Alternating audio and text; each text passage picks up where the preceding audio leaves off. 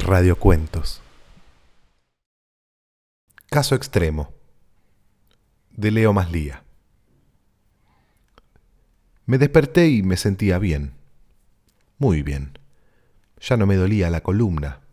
Había pasado en ese sentido una muy mala noche.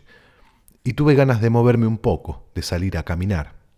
No a correr, sino a caminar. Hago la aclaración porque no quiero que se me confunda, si es que hay alguien ahí que puede hacerlo, con esa gente que tenía el hábito de salir a correr todas las mañanas.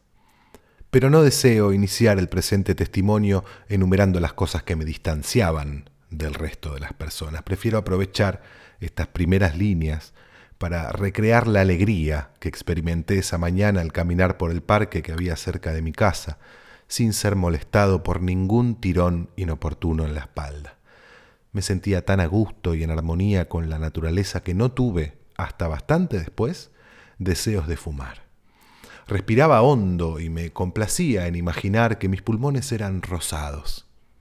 No obstante, mi entusiasmo debí empezar a respirar con más cuidado porque el aire no resultó todo lo puro que yo me había figurado, pequeñas brisnas que se desprendían de los árboles o, o polen o quién sabe qué clase de polvillo que el viento, presumí, transportaba, se me metían en la nariz y me hacían estornudar. Sin embargo, una observación más detenida de mi entorno me reveló que no había viento. Las ramas de los árboles se veían tan quietas como si estuvieran modelando para el bosco. No logré explicarme entonces la presencia de tanto polvo en el aire, ni tampoco el hecho de que algunas hojas secas, así como pequeños insectos, vinieran hacia mí y permanecieran sobre mis ropas mientras yo no me los sacudiera. Tampoco ahora tengo explicación para este fenómeno, pero al menos lo que sucedió después me brindó un panorama más completo de las habilidades ocultas de la naturaleza. Mi paseo se extendió por casi una hora más y se acercaba la hora en que debía partir a trabajar, pero desistí de hacerlo. Cansado de aspirar polvo, opté por regresar cuanto antes a casa y una vez allí me desprendí de las últimas tres hojas secas que aún tenía adheridas a la ropa. Las tiré en el tacho de basura y coloqué rápidamente la tapa porque vi que otra vez pretendían volver a mí, sin saber yo por qué, ya que mi tacho de basura, como todos, me imagino, no tenía ningún ventilador en la base. Fue entonces que unas hojitas, pero no de árbol, sino de papel, que se hallaban sobre mi escritorio, se elevaron por el aire y fueron a mi encuentro. Las tomé, las arrugué y también las tiré a la basura. Sentí que me faltaba el aire y abrí la ventana de la cocina, pero tuve que cerrarla enseguida porque una fuerte corriente me embistió y esto a pesar de que ninguna otra ventana ni puerta de la casa estaba abierta. Algo me hacía cosquillas en la espalda. Pensé que sería algún insecto cosechado involuntariamente durante mi paseo.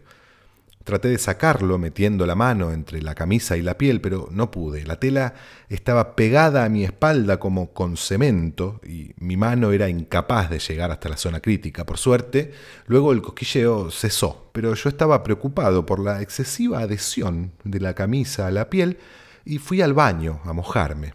Finalmente logré, gracias a esto, desvestirme, aunque con gran esfuerzo. Sin embargo, cuando quise secarme, sentí que ya no tenía el menor indicio de gotas de agua sobre la piel. No hacía calor, empero, y saqué del ropero una remera para abrigarme. Elegí una que me quedara holgada para no sufrir nuevamente percances como el señalado. Volví a la cocina porque había decidido desayunar.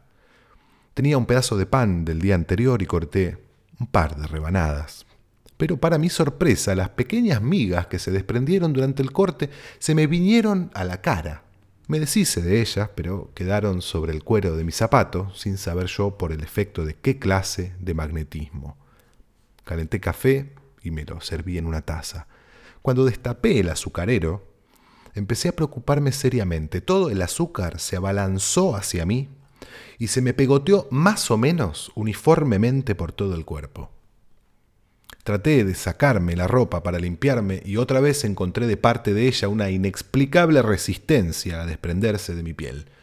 Entonces sonó el timbre y sentí el alivio de pensar que podría contarle a alguien lo que me estaba sucediendo. Fui a abrir la puerta, era Zulma. Inmediatamente empecé a referirle los hechos y quería preguntarle si ella sabía algo de todo eso o si le pasaba lo mismo, pero no pude hacerlo, porque ella interrumpió mi relato besándome en la boca.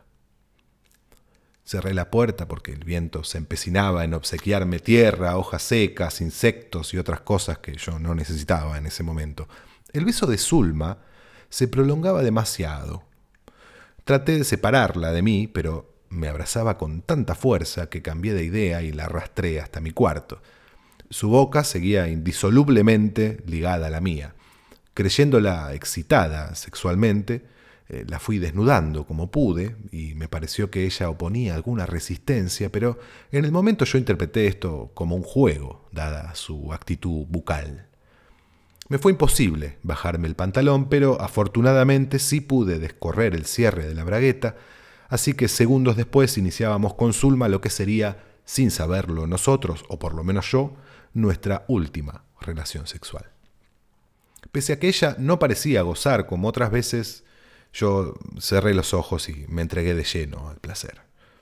Me molestaba que ella no quisiera dejarme la boca libre para poder besarla en otras partes, pero creyendo que Zulma intentaba ensayar nuevas técnicas amatorias, no volví a intentar suspender aquel insistente beso, aun cuando expeler el aire por la nariz en el momento de la eyaculación me resultó sumamente fastidioso.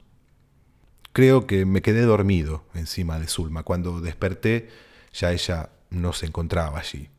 Quise levantarme para buscarla y contra mi voluntad me acompañaron en la empresa las sábanas, la manta y el colchón. Empecé a luchar para librarme de ellos, pero me sentía muy mareado y caí al suelo. Noté entonces que me sangraba la nariz. Mirando mi remera manchada de sangre vi que a la altura del ombligo tenía un extraño objeto adherido. Me arrastré hasta el corredor buscando más luz, ya que en mi habitación la persiana estaba cerrada, y pude entonces hacerme una idea más cabal de la naturaleza del objeto. Era una especie de hueso, algo así como una vértebra. ¿De dónde había salido? Traté de sacármelo y no solamente no pude hacerlo, sino que por la forma en que debí forcejear, llegué a tener la desagradable sospecha de que la posible vértebra no estaba adherida a la superficie exterior de mi remera, sino que la atravesaba, quedando en contacto directo con mi cuerpo.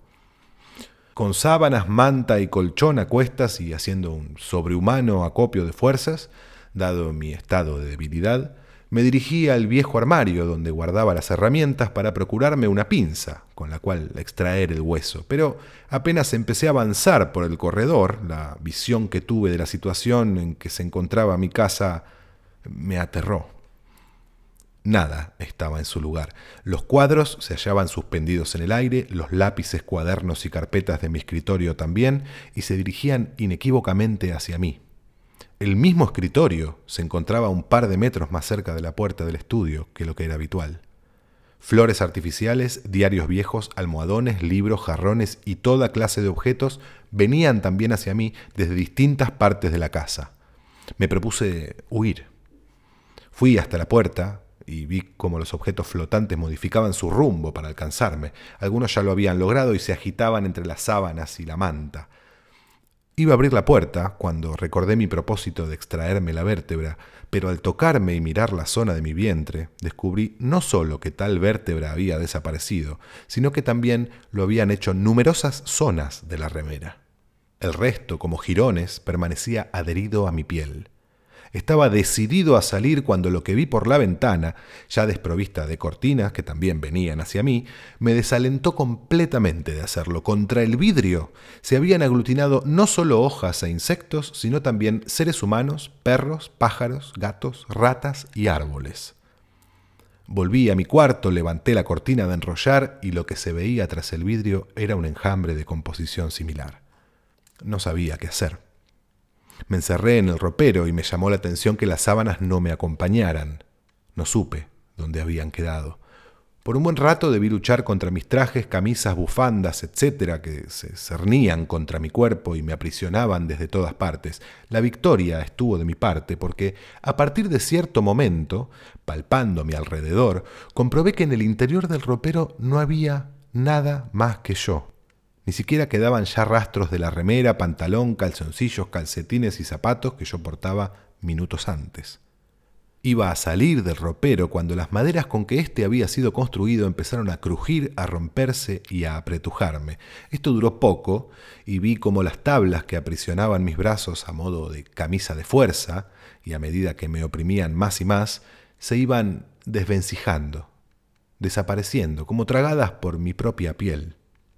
Y así siguió ocurriendo con todos los muebles y objetos que había en casa, lo mismo que con las personas, animales, plantas, casas, edificios y demás entes que venían a mí desde el exterior, una vez que las propias paredes de mi casa se desgranaron y se incorporaron al flujo centrípeto de mi cuerpo. Al principio pude reconocer a algunas de las personas que se me iban integrando, pero luego eso ocurría a tal velocidad que me era imposible hacer distingos. El proceso continuó con mi absorción de todo el planeta, así como de la Luna y luego otros planetas, el Sol, Alfa del Centauro, y fue viniendo a mí todo el resto de la Vía Láctea, seguido de otras galaxias, agujeros negros, cuásars y otros adefesios que no supe identificar. Pese a la creciente magnitud de los objetos que mi cuerpo fagocitaba, mi sorpresa se fue reduciendo gradualmente hasta que me sumí en una especie de abulia de la que hoy día no sé cómo salir, ya que no hay nada a mi alrededor a lo que pueda recurrir. La gente me había dicho muchas veces que yo era demasiado egocéntrico, pero jamás pensé que pudiera llegar a tanto.